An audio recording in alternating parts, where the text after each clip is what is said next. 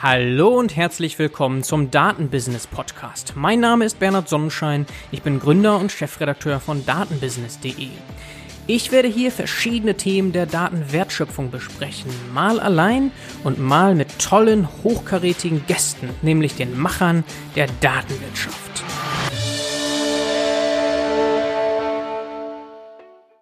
Heute haben wir zu Gast Christoph Bornschein von TLGG. Hallo Christoph. Hallo. Ja, also ich danke natürlich vor allem dir, dass es klappt. Du wirst einen sehr vollen Terminkalender haben, wenn man so sich anschaut, wo du überall drin steckst. Und jetzt mit Corona dürftest du ja noch busier ja. sein. Ja, die Verdichtung der Arbeitszeit ist maximal in diesen Zeiten, aber äh, sehr gern die Zeit für dich. Genau, und dann danke ich auch nochmal Lukas, ein gemeinsamer Freund von uns, war auch hier im Podcast vor einigen Episoden und der mir eine Intro gegeben hat zu dir. Also, hallo Lukas, vielen Dank dafür. Liebe Grüße, Lukas. Ähm, ich wäre jetzt auch gerne in Newport Beach äh, in Kalifornien. Da ist Lukas nämlich gerade, muss man sagen. Schöneres Wetter wahrscheinlich. Mhm. Christoph, ähm, ich würde am liebsten direkt thematisch einsteigen. Natürlich kann man unglaublich viel erzählen zu TLGG, eine Unternehmensgruppe, die du gegründet hast 2008. Mhm mitgegründet hast. Und da ist natürlich wahnsinnig viel passiert. Ne? Es gab einen Führungswechsel. Auch thematisch habt ihr euch ganz stark entwickelt von einer Social Media Agentur hin zu generell alles Digital Consulting. Und 2015 wurdet ihr übernommen von der Omnicom-Gruppe. Also das ist natürlich eine wahnsinnige Geschichte und ich glaube, da könnte man einen ganzen Podcast ganz, ganz locker mitfüllen. Ja, stimmt. Mit den verrückten Dingen, die da so in der Zwischenzeit passiert sind, äh, weil es klingt ja alles immer so konsistent. Ähm, äh, in Wirklichkeit ist es das, wenn man dabei ist, ja nie. Ähm, äh, aber also wir wollen uns die Postrationalisierung ersparen. Genau, ist also eine Achterbahnfahrt, eine ganz, ganz spannende. Ähm, aber eine Ausnahme würde ich trotzdem gerne machen, weil wir dich ein bisschen ja. menschlich durchaus kennenlernen wollen. Du schreibst zum Beispiel Kolumnen für das Manager-Magazin, schreibst viel im Handelsblatt und auch sonst, wenn man deinen Content sich anschaut, hast du offensichtlich ein großes Fable für die deutsche Sprache und thematisch ganz klar bist du sehr technologieinteressiert und begeistert und das dürfte schon sehr, sehr lange zurückreichen. Deswegen jetzt mal die Frage, warum hast du Jura studiert? Ja, das ist eine total gute Frage, die ich mich vor allen Dingen beim Jurastudium die ganze Zeit gefragt habe. Ja. Ähm, ich, ich glaube, am Ende ist die, die wahrste aller Antworten ähm, äh, tatsächlich so ein bisschen ähm, äh, konservatives Elternhaus. Irgendwas musste studiert werden und Jura fühlte sich durch viele gelesene Grisham-Bücher, so als ich 12, 13 war, ähm, äh, wie irgendwas sehr, sehr Spannendes an, was es dann am Ende nicht war. Also klassische Fehlentscheidung fühlte sich an wie professionell so Doku lösen, ähm, muss man äh, nicht verstehen, habe ich dann auch irgendwann nicht mehr verstanden. Okay, aber du hast es abgeschlossen. Nee, habe ich nicht. Nee, nee. Okay. Nee, ähm, als es darum ging, ähm, äh, sich zu entscheiden, ob das irgendwie mal mein Leben sein sollte, ähm, nämlich dann, äh, das ist der Moment, an dem du zum ersten Staatsexamen zugelassen bist und weißt, du wirst da jetzt irgendwie relativ viel Zeit drauf werfen müssen, ähm, habe ich mich entschieden, ähm, da zum Justizprüfungsamt nicht mehr zu gehen. Ähm, ich habe noch das, was mich wirklich interessiert hat, abgeschlossen. Das war ähm, der Schwerpunkt Gesellschafts- und Bilanzrecht. Ähm, da habe ich tatsächlich äh, alle Prüfungen gemacht und auch bestanden und so. Ähm, äh, dann zum Justizprüfungsamt bin ich nicht mehr gegangen. Also ich habe kein erstes Staatsexamen. Ja, okay. Noch trotzdem lange durchgehalten, vier, fünf Jahre irgendwo so rum, ne? Nee, ich habe das relativ schnell studiert. Ähm, ich habe tatsächlich nur sechs oder sieben aktive Semester gebraucht. Ähm, der Rest, ähm, den das dann im Lebenslauf einnimmt, ähm, der ist vor allen Dingen dem geschuldet, dass es eine unfassbar günstige Krankenversicherung für Studenten gab. Ja, praktisch dann. Ich hoffe, ich hoffe, dass es alles verjährt und ähm, man kann mich jetzt nicht mehr dafür. 2000, 2006, 2007 rum. Ja. Okay. Ja. Genau, und dann ging es halt Richtung ähm, ja, Unternehmertum direkt, ne? Ähm, genau, also vorher schon, ähm, das war dann, der Absprungpunkt war dann äh, der damalige 2005 der Börsengang von äh, Frogstar Interactive Pictures, ähm, der dann irgendwie eine gute Ausrede gab, zu sagen, ich habe auch gar keine Zeit mehr, das zu studieren. Ja, stimmt, da warst du im Online-Marketing-Management. 2005. 2005 ähm, äh, äh, muss man sagen, war ich kein aktiver Jurastudent mehr. Auch wenn das äh, auf dem Studentenausweis anders aussah. ja, okay. Äh, machen wir jetzt den Cut und tauchen ein ins Thema. Und ganz aktuell natürlich für uns alle Corona-Krise immer noch und wird uns natürlich auch noch ein bisschen beschäftigen. Ähm, mich würde jetzt wirklich interessieren, was du jetzt von der wirtschaftlichen Seite da rausnimmst, welche Marktverschiebungen du da in allererster Linie siehst. Naja, es, es, es gibt so ein, also es ist natürlich irgendwie ein ganz breites Feld, ähm, weil es extrem unterschiedliche Industrien extrem unterschiedlich trifft. Ähm, vielleicht so ein paar Grundtendenzen mal rausgenommen. Ähm, eine ist relativ klar und äh, ziemlich offensichtlich. Der Shift zu E-Commerce ähm, in all seinen Ausprägungen auch für Produkte und Güter, die bisher jetzt nicht so besonders E-Commerce-fähig waren, Küchenheizungen, ähm, äh, solche Themen, der ist natürlich unfassbar evident. Also dass das ganze Thema physischer Retail ähm, verliert aus ähm, so einer Zeit, in der der auch nicht möglich ist in Teilen und ähm, Explosionen, auch Innovationsexplosionen auf nicht physischem Retail, die direkte Konsequenz ist, ist ziemlich klar. Auf der Second-Order-Seite sieht man dann, dass ähm, wenn Retail nicht physisch passiert, dann kann natürlich auch kein Bargeld gezahlt werden. Ähm, das gute alte Bargeld in Deutschland ähm, dass das ganze Thema digitale, nicht physische Zahlungsmethoden unglaublich davon profitiert ähm, äh, und wächst. Das nehmen unsere Banken heute irgendwie mit, aber nicht im Kern ähm, ihrer Entwicklung. Klarna wirbt ja gerade auch ganz enorm ähm, mit dem Klarna-Produkt. Also das ganze Thema Digital Payments ähm, wird sicherlich unfassbar davon profitieren. Und dann ist man auch schon wieder in einem extrem diffusen Bild. Ähm, wir sehen in einigen Industrien, Reiseindustrie ist da wahrscheinlich immer die, die man als erstes nennen muss, ähm, dass ein Markt, der auf der Investmentseite unfassbare Werte erzeugt hat, plötzlich im Grunde tot ist. 90 Prozent ähm, ist wohl die Zahl von Umsatzeinbrüchen, ähm, was eine Landschaft hinterlässt, ähm, die, die große Fragen stellt. Ähm, nämlich die Frage, wer wird danach wieder ähm, aus der Box kommen? Ähm, wenn wir wieder, wieder eine Wirtschaft sehen ähm, im Reisebereich. Da wird es relativ viele Verschiebungen geben. Da wird es wahrscheinlich auch viele Transfers ähm, und Transaktionen geben, auch noch von Assets, ähm, die früher einfach zu teuer und zu hoch bewertet waren, um transagiert zu werden. Sehen wir in verschiedenen anderen Industrien auch. Logistik ist ein Thema. Ähm, was ich am spannendsten finde und deswegen ähm, an der Stelle vielleicht kurz der Fokus darauf, ähm, ist, dass äh, wir tatsächlich eine ganz neue, viel dynamischere Diskussion rund um Digital Health bekommen. Also alle, die in den Bereichen ähm, Digitalisierung des Gesundheitssektors waren, ähm, sehen sich gerade in einer extrem attraktiven Situation, dass wir ganz andere Diskussionen ähm, äh, und ganz andere Möglichkeiten sehen. Da ist die Ausprägung, die wir in der Breite diskutieren, natürlich häufig so diese Corona-Tracing-App, äh, was man auch immer von der halten mag. Da passiert aber natürlich noch ganz viel mehr, ähm, weil plötzlich über den sehr komplexen Sektor Gesundheit andere Diskussionen zwischen den Stakeholdern möglich werden. Das wird wahrscheinlich so die Industrie, wenn man sie so nennen will, sein, ähm, die davon am meisten profitieren wird, ähm, alles was digitale Gesundheit ist.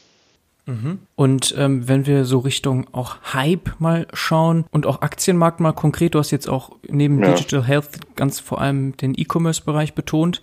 Jetzt zum Beispiel Wayfair der größte Möbelhändler ja. ähm, aus den USA. Der Aktienkurs lag bei 25 Dollar mal ähm, äh, und ist jetzt wieder bei 160, 70, 80, 190 Dollar, also deutlich mhm. All-Time-High und das trifft ja auch andere, wenn wir mal ganz konkret werden. Zoom, ähm, auf dem Zoom wir gerade natürlich, sind, ja Amazon so Tech-Unternehmen haben sie diesen V-Shape jetzt gezeigt. Ja. Also siehst du da auch ganz, ganz viel Hype drin? Kann man das eigentlich überhaupt noch irgendwie wirklich fair argumentieren? Also so Sachen wie Wayfair und Zoom, ja, die Marktkapitalisierungen? Nee, ich glaube, ich glaube tatsächlich, also es ist immer Hype drin. Ich, ich glaube, das muss man tatsächlich als allererstes festhalten. Ähm, äh, der, der, der aktuelle Kurszyklus ähm, in dem wir feststellen müssen, dass realwirtschaftlich, guck dir den DAX an, noch überhaupt nicht klar ist, wie es weitergeht. Der DAX das aber fast nicht abbildet und wieder bei Vorkrisenniveau ist da, da ist natürlich immer Hype drin, weil ähm, Aktienmärkte Psychologie sind ähm, in ganz großem Marktmaße.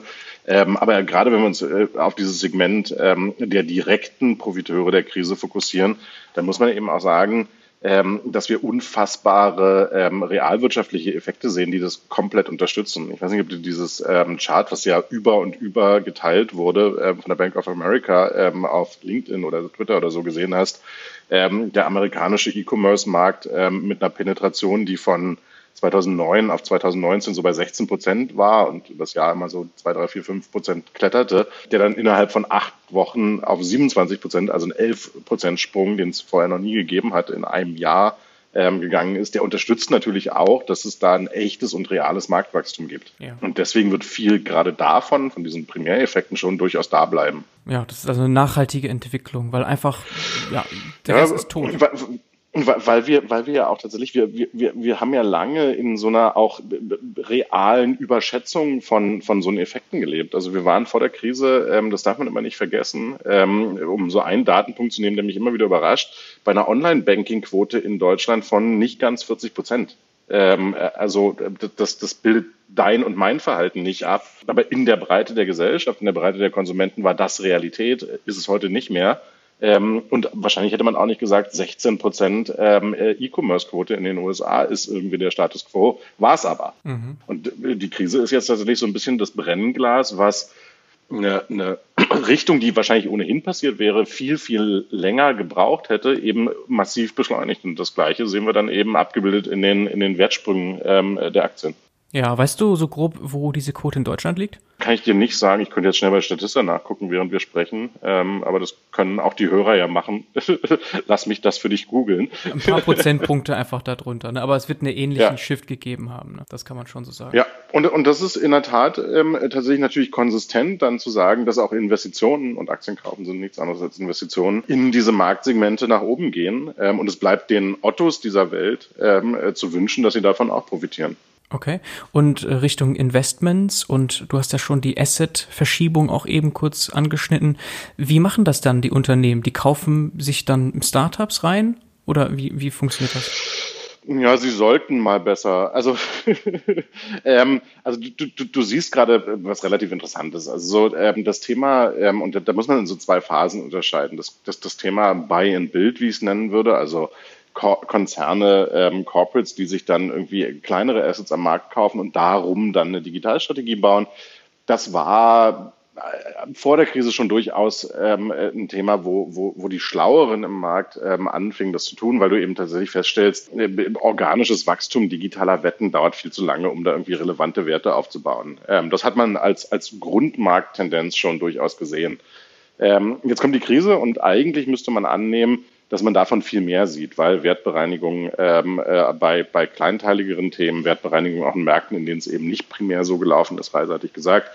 Ähm, was wir aber insgesamt sehen, ähm, ist, dass das nicht wirklich genutzt wird, ähm, also, sondern wir insgesamt eine Diskussion haben, die eher wieder ein bisschen unreifer wird als die ähm, vor Corona-Diskussion was ich mir nur mit der Psychologie erklären kann, ähm, äh, eben zu sagen, okay, wenn es eine Krise ist, dann halte ich mich mit Investitionen zurück. Grundsätzlich glaube ich, ähm, wäre es richtig, jetzt anzufangen, mehr bei, bei Bildstrategien umzusetzen, ähm, als wir das vor der Krise gesehen haben. Realistischerweise sehen wir, dass die Diskussion nicht unbedingt größer wird. Mhm. Also ich, ich würde mal stark annehmen, dass es auch einfach viele Startups gibt, die jetzt sehr günstig zu haben sind. Ja, genau. Also und, und das ist ja das ist ja das, was auf der Hand liegt. Ähm, also wir hatten an, in vielen Marktsegmenten einfach eine Wertentwicklung von Startups getrieben, ja auch von so Playern wie dem Softbank Vision Fund, die eben für so ein Corporate nicht mehr darstellbar waren, die auch auch realwirtschaftlich kaum darstellbar waren und immer nur mit so einer sehr großen Wette zu erklären waren da sehen wir jetzt tatsächlich, dass es eine, eine, klare Bereinigung gibt. Also gucken wir uns irgendwie, lass es bei Reise bleiben, weil es ist so, so super klar, dass das passiert, wenn eben 90 Prozent des Marktes wegbrechen. Der Softbank Vision Fund hat ähm, in Deutschland in äh, Get Your Guide ähm, äh, investiert, in Hongkong in Klug. Und Klug ist also Ende wie Get Your Guide, ähm, nur in Hongkong eben. Ähm, hat sich äh, historisch schon immer negativ Umsatz eingekauft, also mehr Geld für Umsatz ausgegeben, als dann der Umsatz eigentlich war ähm, das bereinigte sich jetzt in ganz enormem Maße, war mit einer Milliardenbewertung versehenes Unternehmen. Das dürfte es heute eben nicht mehr sein. Im Kern bleibt ja das Geschäftsmodell trotzdem interessant für jemanden, ähm, nur eben nicht in dieser Übertreibung, die es gegeben hat. Und das dürfte in relativ vielen Märkten gerade passieren, ähm, dass es da zu einem, zu einem größeren Realismus kommt. Was ich auf der Investitionsseite eben sehe, ist, wer in der Krise nicht nachweisen kann, dass er im Kern profitabel ist auf der Einzeluser-Basis, der hat gerade Finanzierungsschwierigkeiten. Mhm. Okay, kommt kein neues Funding rein. Ähm, du hast ja, ja, auch betont, Digital Health. Ähm, fällt dir da ein konkretes Beispiel ein? Von, von einem Player, der, der da gerade von profitiert. Genau. Eigentlich alle. Also und viele wirst du nicht kennen, ähm, weil, weil das eben ein schwieriger, sehr unreifer, früher Markt ist. Aber ähm, äh, guck in Ada Health rein, ähm, gerade eine ganz andere Diskussion. Guck in sowas wie Mirantix und deren ähm, Health-Schwerpunkt ähm, bei dem ganzen Thema datenbasierte Diagnostik rein, haben gerade eine ganz andere äh, Diskussion und Traktion. Mhm. Da kommen natürlich zwei Effekte zusammen, die man jetzt nicht hart voneinander trennen kann. Auf der einen Seite ähm, hat diese DIGAS-DVG-Gesetzgebung in Deutschland sehr geholfen. Ähm, die machte eben schon, dass wir ein sehr innovativer Gesundheitsmarkt sind, weil du Apps auf Rezept verschreiben kannst und damit ein Business Case plötzlich möglich wird. Auf der anderen Seite siehst du eben, dass die Diskussionen und der Zugang zum Regulator für App-basierte Companies, für äh, Tech-basierte Companies in Corona nochmal deutlich höher geworden ist. Mhm. Weil wir durch so Dinge wie Wir versus Virus und äh, Gesund zusammen von der Finlieb-Gruppe ähm, eben wirklich eine, eine, das sind ja auch Agenda-Setting-Maßnahmen, ähm, die plötzlich ähm, auf den Radar auch des Regulators spüren, Mensch, da gibt's ja irgendwie ganz viel Innovation, die wir bisher gar nicht gesehen haben. Ja, Okay, genau. Ich hatte ja auch den Merantix-Gründer Rasmus hier zum Beispiel, deswegen ist das ein ganz, ganz ja. gutes Beispiel, das du da bringst. Und noch, genau, also da sehe ich ähm, viele andere. Thrive ist ein Startup, das ja ähm, Ja, Thrive, ganz, äh, stark, äh, ganz ne, großartige zusammen, Erfolge. Ganz großartig, ja. genau, mit der Datenspende-App. Ähm, und was ich dich jetzt auch nochmal gerne konkret fragen möchte, weil du ja auch die Politik berätst. Also nicht nur die Hälfte aller DAX-Konzerne, sondern auch, äh, auch die Politik. Und das bietet doch jetzt auch nochmal eine ganz große Chance der Zusammenarbeit zwischen der Politik über dieses Digital Health-Thema äh, mit, ja. mit Startups und dem Tech-Bereich insgesamt. Würdest du das auch so sehen? Äh, genau, ah, das, das ist auch die Diskussion, ähm, äh, die, die wir gerade tatsächlich konkret sehen ähm, mit, dem, mit der regulatorischen Seite. Ähm, also insgesamt äh, ist gerade Gesundheit ja ein Sektor, der von sehr harten, sehr großen wirtschaftlichen Interessen geprägt ist. Wir sprechen in Deutschland über ähm, einen ähm, Billionenmarkt ähm, und dadurch klare Kampflinien hat. Ähm, äh, da gibt's eben alle, die, der Verband forschender Pharmaunternehmen ähm, äh, und die gesetzlichen Krankenversicherungen und so, die sind so sehr in Einkaufsprozessen miteinander verbunden, dass es jetzt kein besonders, sagen wir mal, kollaboratives System ist ähm, oder war. Ähm, was du merkst, ähm, äh, auch durch eben so Plattformen wie Wir versus Virus und durch insgesamt die Technologisierung des, des Sektors ist, dass Kollaboration da jetzt wieder mehr möglich wird. Also dass man sich eher an den Tisch setzen kann und sagen kann, okay, was sind unsere Interessen, was sind eure Interessen?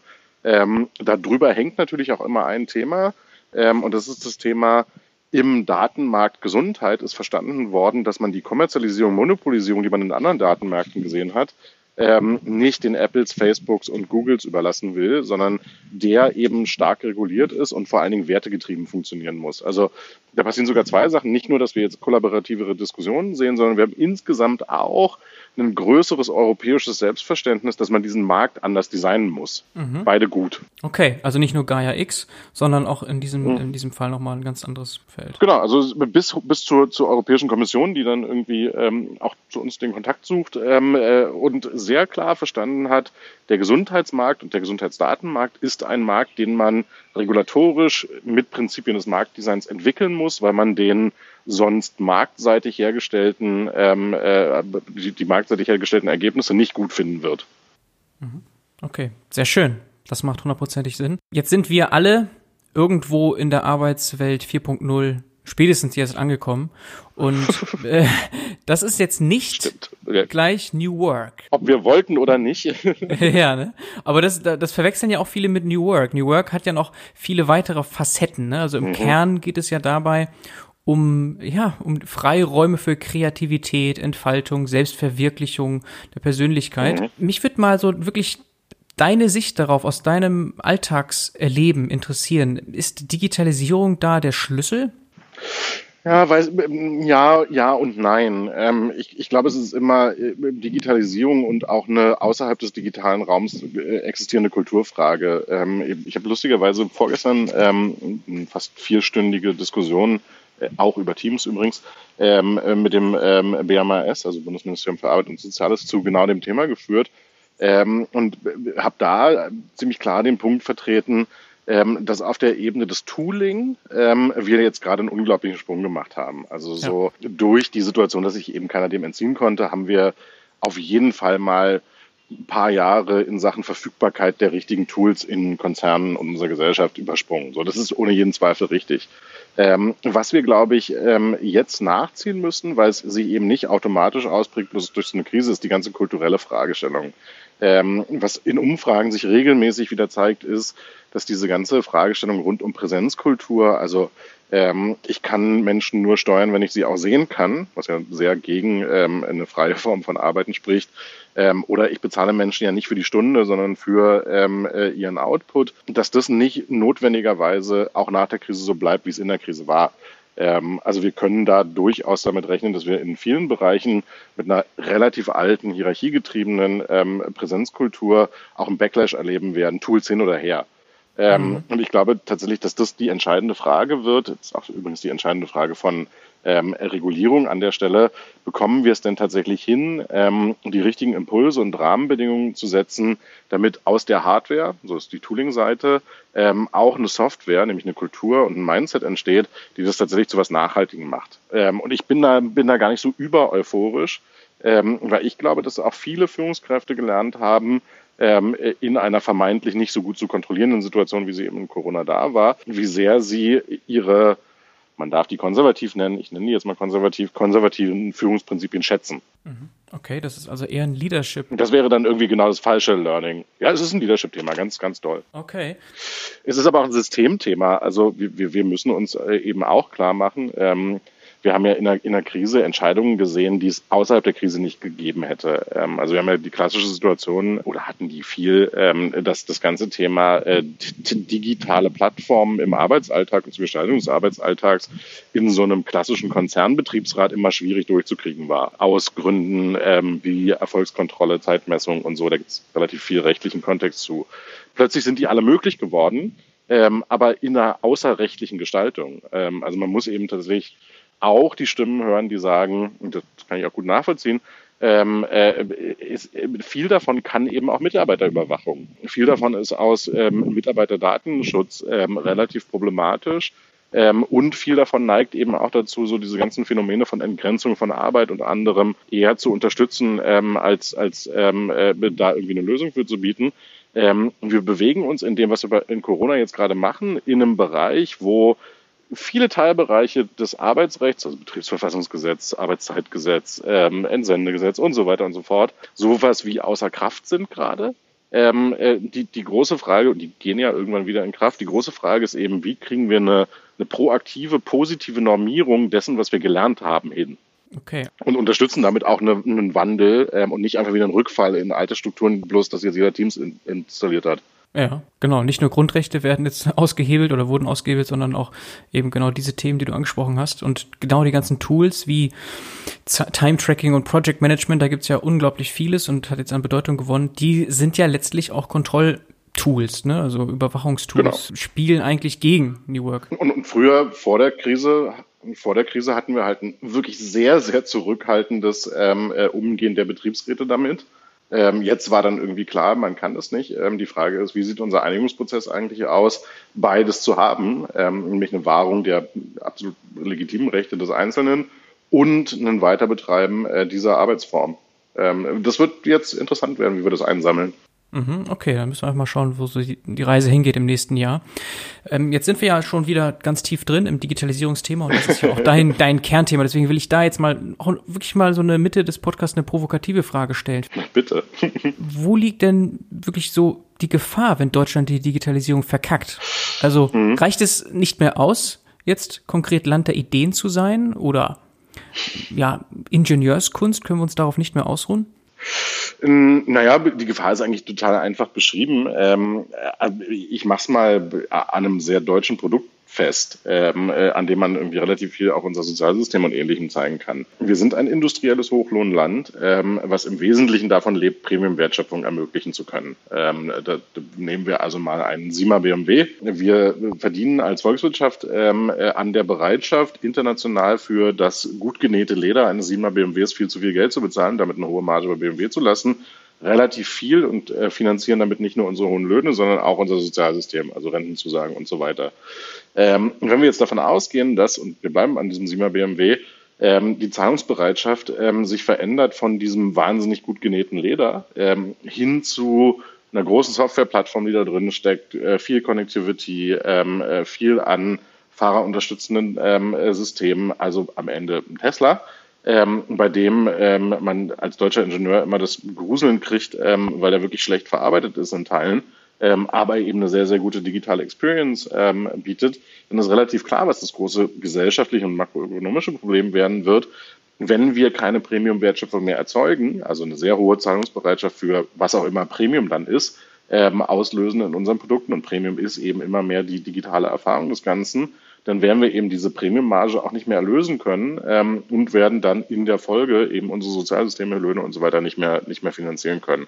Ähm, und was wir übergreifend ähm, sehen, ist, dass eben die Position unserer Volkswirtschaft in dem, was sie herstellt, ähm, immer stärker auf die Commodity-Seite rutscht. Also dass ähm, äh, die Preisgetriebenheit und die Nicht-Differenzierung über höhere Preise wird immer mehr eine Tatsache in den, in den Industrien, die, die diese Wertschöpfung hier möglich gemacht haben. Und das Premium erzielt sich dann plötzlich durch ähm, äh, digitale Wertschöpfung. Wenn wir nicht in der Lage sind, dieses Premium hinzukriegen, dann sind wir nicht in der Lage, diese Marge, die uns alle finanziert, zu erlösen. Dann ähm, ist die ultimative Konsequenz tatsächlich ein, das, was wir an Sozialsystemen gewohnt sind, ist so nicht mehr finanzierbar. Okay, also nicht nur die Wettbewerbsfähigkeit geht verloren ohne Digitalisierung? Naja, das ja eh, das ist, das ist dann so ein, so ein Durchgangseffekt. Hängt ja damit zusammen. Genau, es wird dann weitergereicht. Ja, genau, also so in, in der Konsequenz ist es tatsächlich wirklich, ähm, es, es, es verunmöglicht dann, ähm, äh, das an, an Wertschöpfung ähm, äh, ins System zu spüren, was wir brauchen, um das zu finanzieren, was wir gewohnt sind. Mhm. Und du, diese Premium-Margen, die du erwähnst, die siehst du eng verknüpft mit Digitalisierung oder ist quasi synonym? Nee, die, die Premium-Margen waren mal eng verknüpft mit Hardware, ähm, äh, die, die wir verschickt haben, weil die einfach irgendwie gut war. Ähm, du siehst aber wirklich in Industrien, dass, die, dass, dass, dass dieser Wandel, dieser Übergang von ehemals hardwarebasierter Differenzierung in softwarebasierter Differenzierung im, im vollen Gang ist ähm, und wir da, ich formuliere es mal vorsichtig, Schwierigkeiten haben mitzugehen. Also guck dir so einen Sima BMW an, der ist immer noch top verarbeitet ähm, äh, und hat einen super Motor. Ähm, aber die digitale Plattform, die da drin steckt, im Vergleich zu, was du auch schon gesehen hast, die ist jetzt, ähm, das schöne englische Wort würde heißen, underwhelming. ja. Und das nur, nur um jetzt nicht, nicht, nicht ähm, äh, BMW-Blaming zu machen, das trifft natürlich 100% auch auf einen äh, Audi A8 und eine S-Klasse zu. Ja, also ich stimme dir natürlich 100% zu, aber ich finde diese Frage, die stellt sich vielleicht manchmal so unterschwellig, auch im Gespräch mit Leuten außerhalb unserer Blase. Wie meinst du? Ja, wofür brauchen wir denn Digitalisierung? Warum gibt es so viele Berater in dem Bereich und, und so weiter? Also das ist quasi diese Frage, äh, die ich jetzt dir gestellt habe. Naja, ich meine, und das ist am Ende total einfach zu beantworten. Die deutsche Antwort wäre darauf, und die ist ja auch nicht grundsätzlich falsch, sie sind nur zu kurz gesprungen, Effizienzsteigerung bestehender Wertschöpfungsketten, so ist relativ klar. Die wettbewerbssteigernde Antwort wäre tatsächlich ähm, Aufbau ähm, von assetbasierten oder nicht assetbasierten neuen Wertschöpfungsketten. Cyberphysische Systeme, würde man sagen. okay, ja, also purer Kapitalismus. ein sehr schönes Wort. Ja.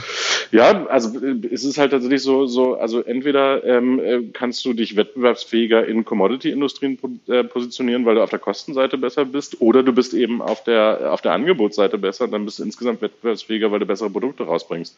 Und die Chancen haben wir ja. Also so wenn wir uns so Player angucken wie Relayer oder Konux, ähm, äh, Celonis beispielsweise, dann sehen wir ja, dass in Software auf Produktionsprozessen oder Sensoren mit Software auf Produktionsprozessen ähm, wir wirklich interessante ähm, und sehr wettbewerbsfähige Unternehmen hervorgebracht haben, aber eben nicht at scale in einem Maße, dass sie ähm, heute schon in der Lage wären, ähm, das Abkühlen der Automobilindustrie ähm, aufzufangen. Und das muss schneller gehen.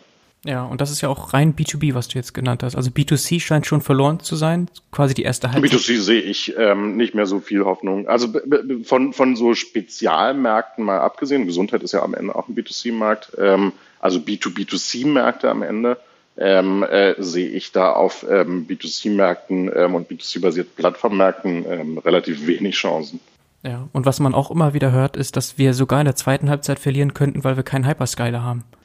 Ja, oder wir verlieren in der zweiten Halbzeit, weil es nie eine geben wird. Ähm, äh, das, das, was ich für wahrscheinlicher halte. Ich habe ähm, äh, für Sigmar Gabriel ja auch viel ähm, an so, so In Input für Reden gegeben und dann haben wir haben natürlich dieses zweite Halbzeitbild auch relativ oft bemüht. Ich glaube, die Wahrheit ist ein bisschen eine andere.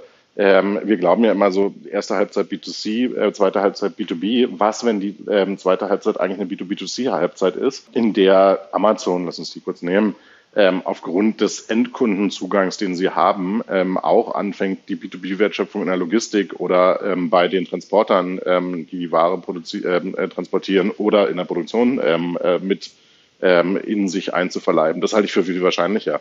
Ja, also immer mehr Touchpoints also halt, mit den Kunden ja, ja, die Touchpoints mit den Kunden auch nach hinten zu verlängern in die B2B-Wertschöpfungsketten, die ja, die ja mal der Grundaufbau von so einer B2C-Wertschöpfungskette sind. Ähm, du siehst ja, dass beispielsweise ähm, äh, im Abschnitt ähm, äh, Amazon Basic-Produkte ähm, Amazon jetzt anfängt, äh, eigengebrandete Kopfschmerztabletten ähm, in den USA zu verkaufen und damit bis in die Produktion reinzugehen.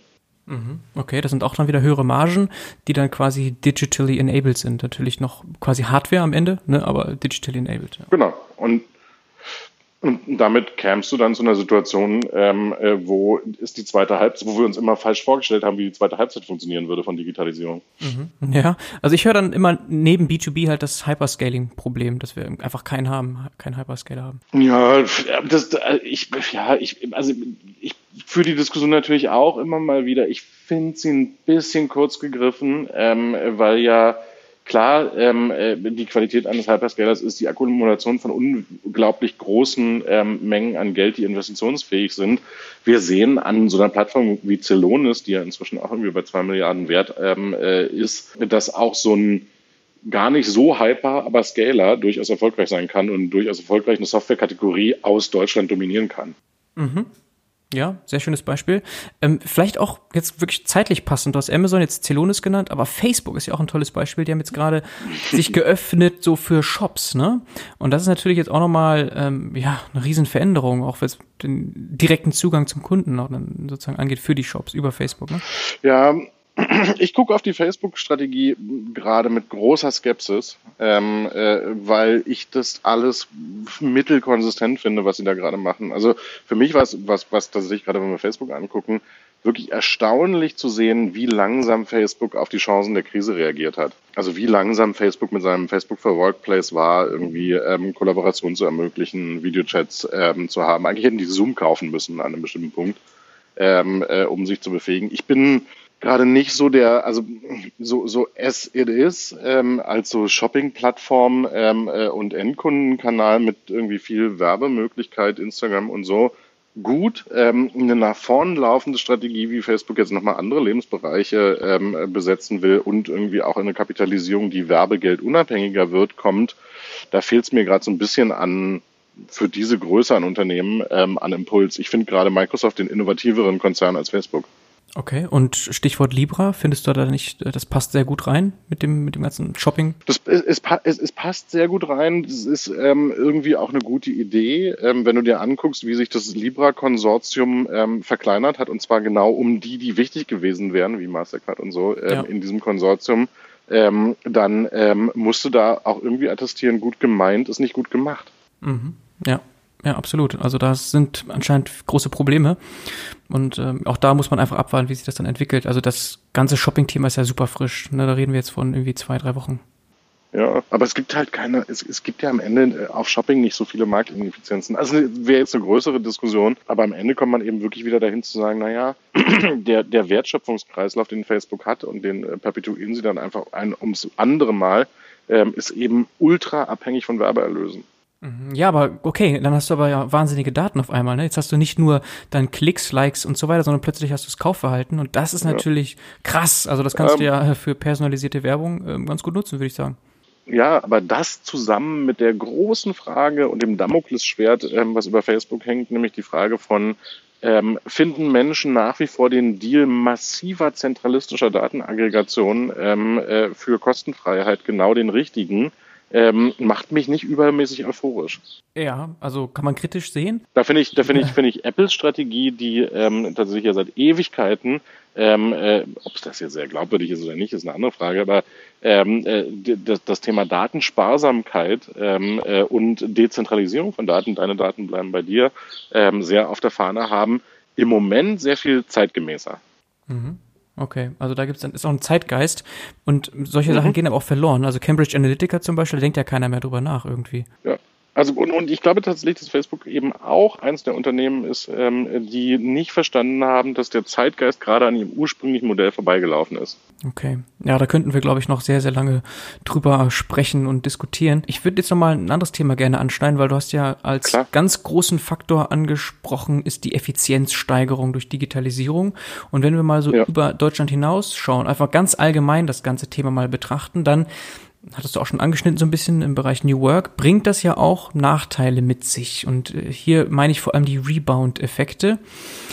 Da gibt es ja ganz viele Beispiele, was Digitalisierung eben neben Effizienz noch mit sich bringt, nämlich ja, gesteigerten Konsum, der dann vermutlich, man muss das noch genauer erforschen, aber viele Gewinne wieder ja, auffrisst. Also wenn wir an Streaming denken oder an äh, E-Book-Reader oder es gibt so viele Beispiele, auch vielleicht gar nicht nur Digitalisierung, sondern generell Modernisierung, Technologie. Ein anschauliches Beispiel sind ja auch Autos. Ne, die haben ja früher schon vor 50 Jahren sechs Liter verbraucht, die verbrauchen heute immer noch sechs Liter. Und das, obwohl die Motoren deutlich effizienter geworden sind. Der Unterschied ist eben, jetzt haben wir eine Klimaanlage, eine, eine Sitzheizung und so weiter. Ja, ne, ja. Oder, oder Smart Home, jetzt können wir Heizung schlauer steuern. Das äh, spart Energie, aber dafür haben wir jetzt dann schlaue Lampen äh, Sicherheitskameras äh, überall rumstehen vielleicht und so ja. weiter und so fort. Ähm, Gibt es da einen Ausweg? Ich glaube, am Ende ist der Ausweg immer ein Systemausweg. Ähm, also die große Frage ähm, nach, haben wir denn alle ähm, die Veränderung, also die, die technologische Veränderung ist ja mal relativ einfach. Äh, man, man, ändert sich dahin, was technologisch möglich ist. Ich glaube, die, die, die Veränderung des dem umgebenden soziologischen Systems ist viel schwieriger. Ähm, wir sind ja immer noch in einer Situation, ich finde es immer sehr lustig, ähm, in dem Digitalisierung ähm, von den äh, Ökonomen als wertvernichtend gemessen wird. Ähm, also unsere Produktivität sinkt ja angeblich mit zunehmender äh, Digitalisierung. Ähm, was vor allen Dingen daran liegt, dass wir tatsächlich eben nicht mehr nötige Not, ähm, Wertschöpfung nicht mitzählen. Also der Moment, wenn du ähm, bei Netflix zu Hause ähm, auf dem Abo zehn Filme an einem Abend guckst, schaffst du gar nicht, aber nehmen wir an, du würdest es, ähm, und nicht mehr mit dem Taxi in die Videothek fährst und für jeden Einzelnen ähm, äh, viel Geld bezahlst, ich glaube drei Euro haben die mal gekostet, versus ein 10 Euro ähm, Netflix-Abo, der vernichtet Wert.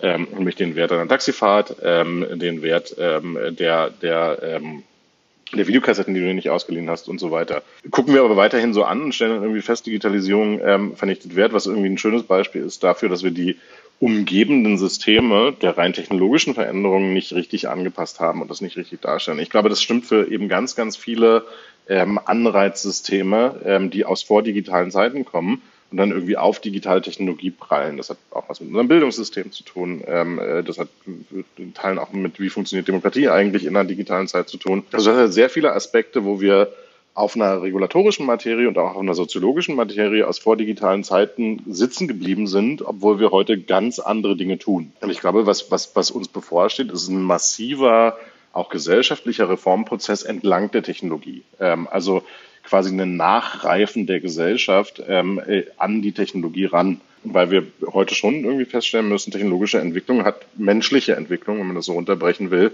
ähm, ein ganzes Stück überholt. Ähm, hat auch äh, rechtliche Entwicklungen ein ganzes Stück überholt. Wir sitzen heute noch am Verwaltungsrecht von ähm, Preußen 1900 irgendwas, nee, 1800 irgendwas, ähm, mit dem wir versuchen, irgendwie digitale Verwaltung zu managen. Ich glaube, jetzt kommt so der Moment von Catch-up. Ähm, werden wir digitale Gesellschaften, die es schaffen, einen Ausverhandlungsprozess zu starten, wie man ähm, Menschen ähm, würdig und zum Besten des Menschen ähm, Technologie nutzt? Und da kann man sich natürlich irgendwie angucken, wie hat sich das Internet ähm, verändert in seiner, seiner Gestaltung? Das Internet ist ja mal, da komme ich auch her, ähm, als so der große Ermöglicher und Betre äh, Beschleuniger von Teilhabe gestartet. Ähm, das war immer irgendwie so die anarchische Idee ähm, äh, von, von Internet. Jeder kann äh, immer an alle Informationen ran und so weiter. Was wir dann irgendwie über die Zeit bekommen haben, sind voll kommerzialisierte Räume, ähm, in denen nicht mehr so besonders viel ähm, an mietfreiem Raum übrig geblieben ist, an dem man sich einfach beteiligen kann. Ähm, und die, die, die Frage ist, haben wir das jemals entschieden, dass wir das wollen, oder haben wir das nicht entschieden? Haben wir nicht entschieden, sondern es ist einfach so passiert. Mhm. Ähm, und ich glaube, wir brauchen jetzt so eine Nachreifung der gesellschaftlichen Diskussion, aber auch ganz viele angrenzende Diskussionen, die sich dann die Frage stellt, wie gestalten wir das eigentlich so, dass es das Beste für den Menschen tut? Mhm. Okay, und es ist aber ja so, dass der technologische Fortschritt weitergeht. Also Nachreifen ja. ist da überhaupt möglich. Also die Strukturen, die so langsam sind, die regulatorischen, die ähm, haben ja immer die Aufgabe, dann irgendwie nachreifen zu müssen. Ja, und das ist eben, das ist eben die Frage, ob das, ob das in der Tat so stimmt ähm, äh, äh oder ob man das nicht auch tatsächlich anpassen kann.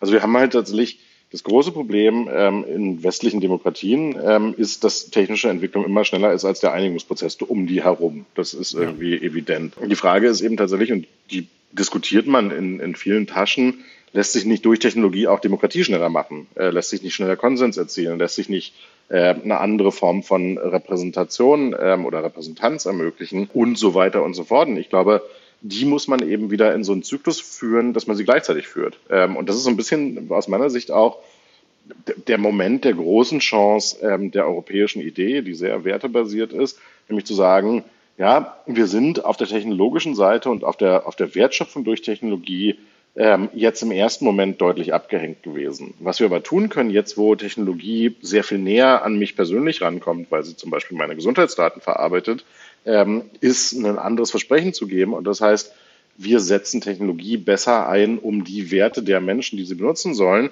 ähm, zu unterstützen, zu enablen und so weiter. Ähm, es gibt ja immer dieses große, gab es auch einen New York Times Artikel zu, Europa exportiert Regulatorik zu ähm, GDPR, DSGVO. Ja. Das ist total richtig. Ja. Ähm, ja, so. Das Problem ist mit Regulatorik-Export ähm, kann man sich irgendwie freuen, dass man Recht gehabt hat und dass auch die Kalifornier irgendwie ihren Privacy Act anpassen ans äh, GDPR. Was, was, wir, was wir verstehen müssen, ist eben, dass wir diese Regulatorik, die wir irgendwie gut finden, ähm, auch productizen müssen, um wirtschaftlichen Erfolg zu haben. Also es muss immer beides zusammenkommen. Es muss ähm, ein, du musst irgendwie ähm, die, die Rahmenhandlung um Technologie verstehen. Das verstehen wir in Europa irgendwie relativ gut ähm, oder haben da irgendwie relativ gute Ausverhandlungsprozesse. Du musst sie dann aber eben auch entwickeln. Ähm, und die große Frage ist, warum gibt es denn nicht ein ähm, nach GDPR-Kriterien und äh, Werten sinnvoll entwickeltes WhatsApp, also ein Chatprogramm? Oder warum gibt es nicht einen europäischen digitalen Gesundheitsmarkt, der die Rechte des Einzelnen besser schützt als der Monopolkapitalismus, den wir gerade in den USA sehen? Mhm. Okay, aber wenn man so etwas entwickelt, dann wird das wahrscheinlich niemals Erfolg haben aus Netzwerkeffekten und Skalierungseffekten Gründen. Das macht wahrscheinlich einfach gar keinen Sinn. Naja, die, die, die Frage ist halt, da, da hast du immer so ein bisschen, da, da wird es jetzt dann sehr groß, ähm, äh, so Rolle des Staates und so, aber ähm, kannst du nicht, und meine, meine Hypothese ist, du kannst ähm, äh, Impulse in den Markt setzen, die eine Innovation, auch eine marktseitige Innovation ähm, eben möglich machen. Und das ist das Thema, das sehe ich das erste Mal in seiner Idealform umgesetzt eben ähm, im Gesundheitsbereich mit DVG und DIGAS ähm, dass wir ähm, Apps auf Rezept ähm, haben dürfen, macht natürlich, ähm, dass wir sehr viel Innovationsinvestitionen, übrigens auch von äh, Multinationals, ähm, plötzlich in Deutschland stattfinden sehen. Ähm, und das ist genau die Art von Regulierung, die ich mir kohärent im Ganzen vorstelle. Nämlich können wir nicht einen Incentive über Regulierung setzen, in die richtige Richtung zu innovieren auf der Marktseite. Mhm. Und meine Hypothese ist, wir können. Okay. Und gibt es schon vielleicht in anderen Ländern Beispiele, dass das klappen kann? Weil ich stelle mir einfach das wirklich unmöglich vor, eigentlich. Naja, das, das kannst ja, also lass uns irgendwie beim Gesundheitsmarkt ähm, bleiben. Ähm, der ist in Deutschland sehr groß, der ist paneuropäisch natürlich viel größer. Ähm, äh, auch das ist logisch. Der dezentrale Datenhaltungsansatz, den wir gerade diskutieren, ähm, äh, den kann man schon herbeiregulieren. Man kann schon sagen, ähm, Patientendaten dürfen nicht zentral gespeichert werden, sondern die dürfen zentral verarbeitet werden, aber nicht gespeichert werden. Kannst du machen. Ähm, und das kannst du auch paneuropäisch machen. Ähm, äh, dann wäre ähm, im nächsten Schritt ähm, eine, eine, eine Innovation dagegen, gegen diese Netzstruktur, ähm, immer eine europäische, weil wir der einzige Markt ähm, sind, der diese Dezentralität reguliert hat. Mhm. Okay. Also das, das geht schon. Und ich glaube, das kannst du auch in anderen Rechtsmaterien als nur in den, in den Gesundheitsbereichen durchaus so machen.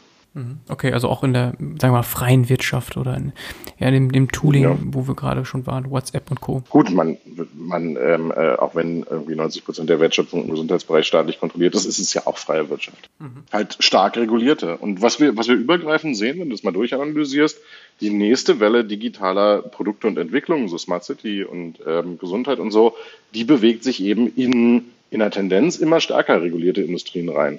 Ähm, Industrien und Teilsegmente von Wertschöpfung. Ähm, äh, insofern wäre da jetzt irgendwie das Primat des europäischen Digitalgedanken durchaus sinnvoll durchsetzbar. Wir können schon irgendwie uns entscheiden, wie wir Smart City äh, im besten Sinne für den Menschen benutzen wollen. Mhm. Okay, also zurück zur Frage wäre dann quasi Regulierung Teil der Lösung. Ja, ich bin mir ziemlich sicher, dass es so ist. Also so, ähm, ich, ich, glaube, in unregulierten Märkten wird ethische AI eben keine Konsequenz sein. Mhm. Ja, ich frage, ich reite hier so ein bisschen deshalb auch drauf rum, weil ja, äh, du hast ja, du hast ja auch zum Beispiel ähm, geschrieben, dass ähm, Deutschland ein Nachhaltigkeitsproblem hat, ausgelöst durch ein Digitalisierungsproblem. Ja. Und ähm, jetzt von der Argumentation her ist es ja dann so, wenn wir jetzt mal sagen, ökologischer Fußabdruck der Menschheit dass der weiter wächst, trotz Digitalisierung durch die Rebound-Effekte, dann ähm, ist es ja gar nicht zwingend die Digitalisierung, sondern eher die ja, Regularien, die wir jetzt diskutiert haben, dass wir dort eigentlich in allererster Linie nachbessern müssen. Genau, also es ist, es ist immer die große Frage, es ist ja nicht, gibt es Technologie, die dieses Problem lösen kann? Da ist die Antwort ja de facto ja, immer. Ähm, es ist die Frage, wollen wir Technologie einsetzen, um dieses Problem zu lösen und wie genau machen wir es denn? Beides, ne? Das ist also der, der Punkt. Man muss ja, beides genau. zusammen machen. Technologie geht schneller voran, aber muss dann äh, mit, der, mit, der, mit den Regularien und, und, anderen Strukturen, die eben langsamer sind, per Definition, per Konstruktion eben dann nacharbeiten. Ja, und äh, also nur um das nochmal gesagt zu haben, ähm, da ist ein riesiges Risiko. Ähm, äh, das kannst du in, in China dir angucken.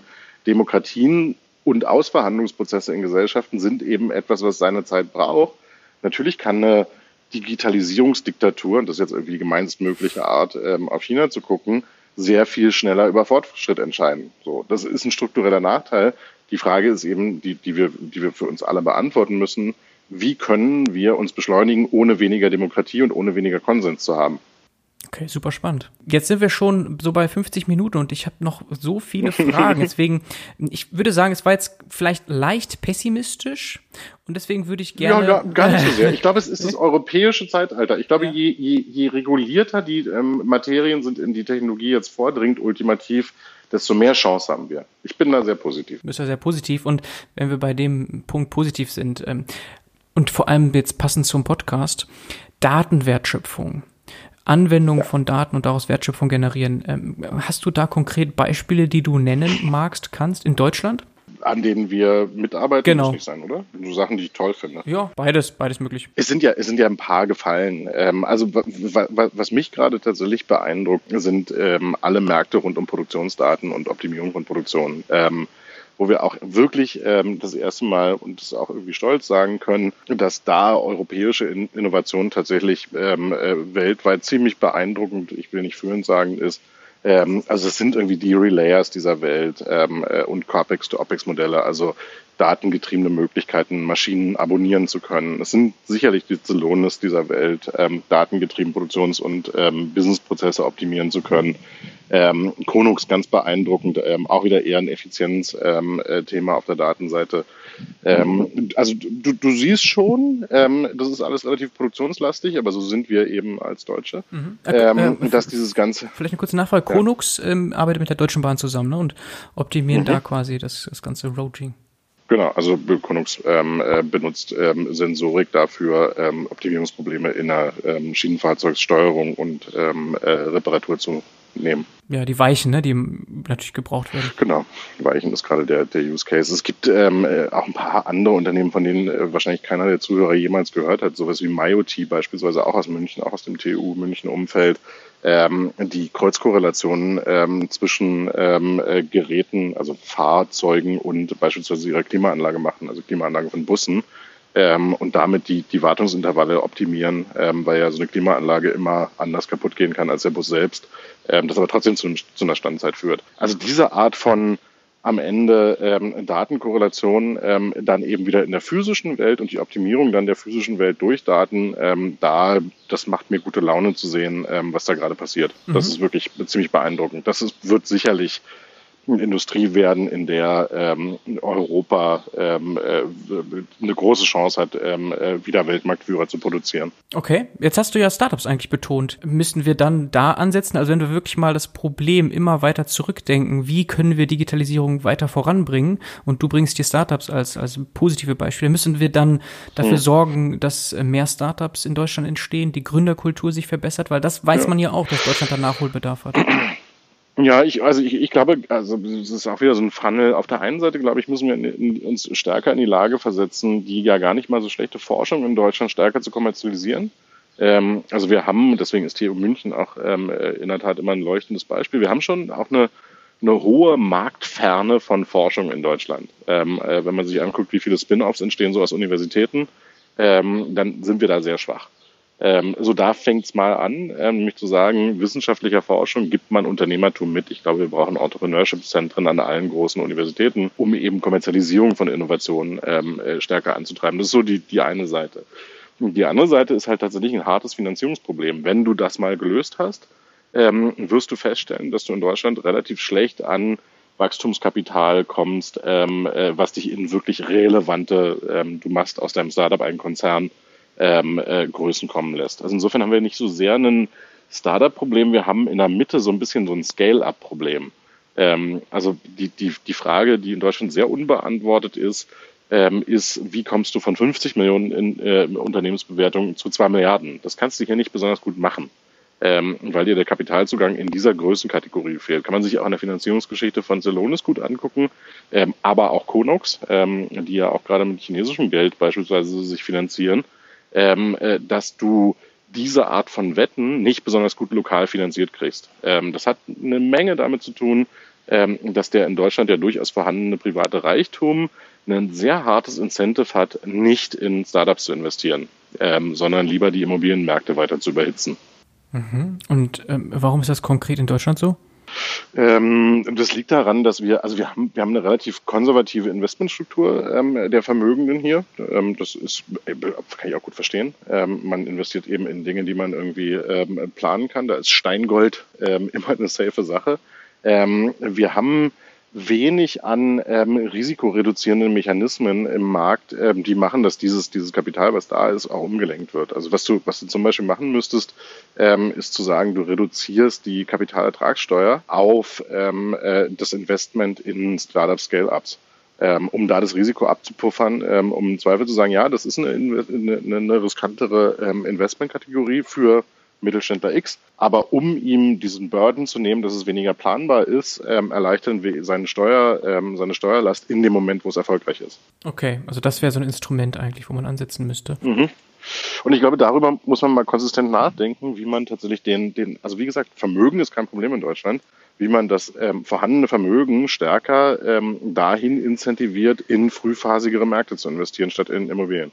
Ja, okay, aber das ich verkürze es natürlich dramatisch. Ja, natürlich, klar, aber es ist ja auch ein, also ein viel zu komplexes Problem und auch irgendwo gesellschaftlicher interessant, weil in Deutschland ja besonders wenige Menschen Aktien zum Beispiel auch haben. Also dieses ja, Risikoaffinität, die scheint äh, irgendwie auch auf einer anderen Ebene ähm, geringer ausgeprägt zu sein. Ne? Und, und ich beschäftige mich schon, schon seit ganz langem ähm, mit einem Text dazu, den ich irgendwie nie geschrieben habe, jetzt bei der Krise auch oder nach der Krise auch wahrscheinlich nicht mehr schreiben werde. Ähm, äh, und das Phänomen ist halt ziemlich interessant ähm, das ist, wir beklagen eine Finanzierungslücke. Da, da ist man sich auch, glaube ich, weitgehend einig, dass es die gibt. Ähm, äh, in einem Land, wo das Vermögen, diese Finanzierungslücke auch im Binnenmarkt zu schließen, absolut da ist. Mhm.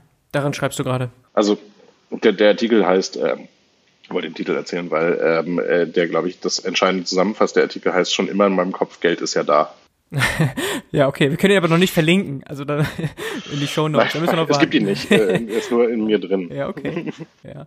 Ähm, okay, aber okay, Geld ist da, aber ähm, warum ist es so wichtig? Es ist nur wie so, wie so oft und ähm, äh, falsch verteilt. Falsch verteilt, ja, aber warum muss es denn äh, sozusagen locally financed sein? Also äh, wenn die Startups in Deutschland sind, aber irgendwie Softbank reingeht, jetzt wie im Fall von Get Your Guide oder so, ist das, ist ja. das so ein Problem? Die, die jetzt, also Get Your, Get Your Guide ist keine strukturelle Innovation, die jetzt wichtig ist, dass sie in Deutschland stattfindet. Es ist toll, dass sie in Deutschland ja. stattfindet, nicht wichtig. Na, das, das Problem ist halt tatsächlich immer, das, das haben wir ja verschiedenfach gesehen, ähm, äh, deutsche Startups ähm, verkaufen zu früh, weil zu wenig Wert ähm, und gehen zu wenig alleine den Weg zu wachsen ähm, äh, und haben dann relativ schnell ein Incentive dazu, in Konzerne integriert zu werden, wenn sie eine relevante Größe haben. Mhm. Das führt immer dazu, dass sie dann, dann, dann ultimativ ähm, die Innovation und die Wertschöpfung eben aus Europa verschwindet. Mhm. Okay. So, und das ist, also, und, und diesen, diesen, diesen Disincentive, den es durchaus gibt, ähm, den müsste man tatsächlich mal anschaffen, indem man im Startup die Selektion lässt, und die gibt's heute eben nicht, ähm, so, ich bin jetzt irgendwie 600 Millionen wert, ähm, verkaufe ich denn äh, für ein attraktives Angebot an Microsoft oder finanziere ich mich einfach selber weiter? Heute ist es in aller Regel so, dass ähm, das Microsoft-Angebot das attraktivere sein würde in diesem ausgedachten Case, weil ähm, ich die Finanzierung, um selber weiterzumachen und weiter zu wachsen, hier nicht hinkriegen würde. Okay, also wir brauchen einfach mehr Funds, um Exits zu vermeiden. Am Ende ja. Also so, es, es gibt ja diese, diese, diese. Das ist eine spannende Sicht. Ja, ähm, man weiß ja nicht, ob die wahr ist, diese Geschichte, ähm, dass ähm, äh, Facebook für eine Milliarde mal ein Kaufangebot ist. Nehmen wir mal an, sie wäre wahr gewesen. Ähm, äh, und Mark Zuckerberg hat ja, wie die Geschichte kolportiert, dann abgelehnt. In Deutschland gibt es ja nicht so viel Incentive, das zu tun. Wenn ich, also wenn man sich Zelonus-Gründer irgendwie anguckt und die heute wäre, ähm, dann würde ich unterstellen, dass es attraktiver ist, ähm, äh, hier in Deutschland ähm, äh, irgendwann ein ähm, Verkaufsangebot zu nehmen ähm, und umzusetzen, als sich selber die Gedanken darüber zu machen, wie man das weiterbaut. ja, ist auch wieder natürlich super komplex, weil was bedeutet attraktiv? Ist das am Ende ein IPO oder ähm, was ist da eigentlich das Incentive der Gründer und so weiter? Das kann man ja. Äh ja, der, der in Deutschland, der in Deutschland ja auch nicht so einfach ist. Also so ein Tech-IPO zu machen, ist eben auch nicht so trivial. Ja.